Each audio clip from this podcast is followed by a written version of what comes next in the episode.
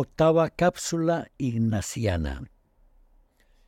La experiencia más definitiva, la que posiblemente supone la culminación de su etapa en Manresa, es la que tiene lugar junto al río Cardoner. Vive un aprendizaje que será el que recuerde como el momento de su vida en que más iluminado se sintió. Llega a afirmar que todas las otras experiencias de su vida, todas juntas, no alcanzan a igualar lo experimentado junto al río Cardoner.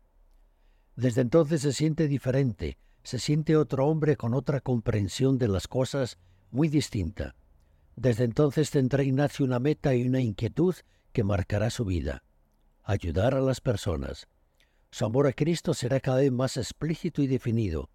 El Cristo pobre y humilde se va a convertir en su referencia, su amigo y su Señor.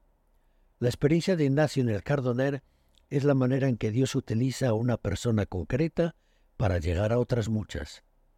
Si queremos entender a Ignacio, hemos de entender que en él se unen la lucidez para analizar la sociedad y el mundo en que se mueve, una fe inquieta, un espíritu en búsqueda, un mundo interior de gran riqueza, apertura a la trascendencia, capacidad de introspección y facilidad para conversar y aconsejar a otros.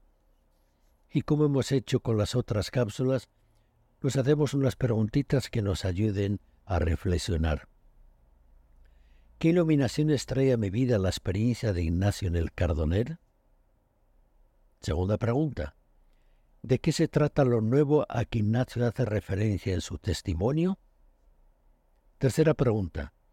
¿Cuál es la diferencia con las novedades que ofrece el mundo?